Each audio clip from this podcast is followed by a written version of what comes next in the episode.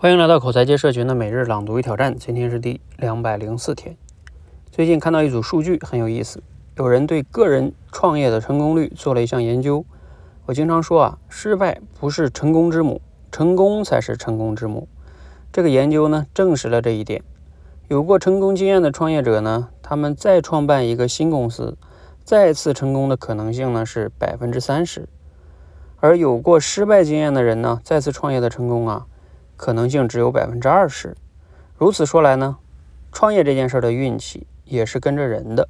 如果你要搞风险投资，应该尽量投给那些成功过的人。但是请注意哈，有过失败的经历也比没有经历强。第一次创业成功的成功率只有百分之十八，这就很有意思了。这说明啊，有很多人不是一上来就成功。而是多次尝试、多次失败之后才取得了成功，这不就是幸运者的基本素质？乐观加上坚持吗？好啊，我这个话题就先说这么多哈，后边其实还有一段我不读了。那这个呢，还是万维刚老师那本书哈。那读完了，你对于创业哈，尤其是失败是成功之母，成功是成功之母，你是怎么看的呢？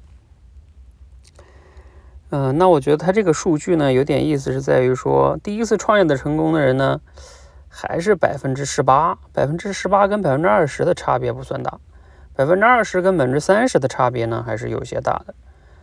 嗯，那我觉得这个背后呢，他总结的是说，乐观加上坚持哈，当然这两个要素当然是很重要哈，但是可能更主要的总结的是在于说，成功的人为什么还会再成功呢？因为他肯定是能更好的总结出。成功的这个经验跟方法论，所以他知道该主要抓什么，才能更好的成功。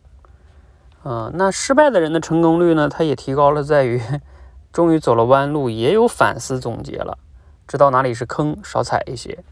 啊，那比如说第一次创业的人呢，那因为你没有这个经验，那你只能凭着自己的感觉哈，然后去做，所以成功率可能会低一点。嗯，那这个我觉得有些失败的人，你看他这个成功率并没有提高那么多，可能就是这个反思总结啊，坑还没踩够啊，所以这个，所以从这点上来说，我觉得除了说的乐观呀、加坚持以外，更主要的是我们要多反思总结，无论是成功了，就去总结你成功的方法论；失败了呢，也要总结你的教训。这样的话呢，才有可能在下一次再做的时候更好的成功。啊，这个也是我们现在在做这个认知侠的时候啊，让大家去总结复盘的一个原因所在。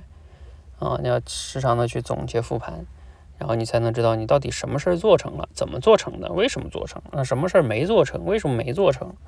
啊，要不断的拷问这个背后的呃原因，你才有可能慢慢的找到这个经验方法论，才能指导你未来更成功哈。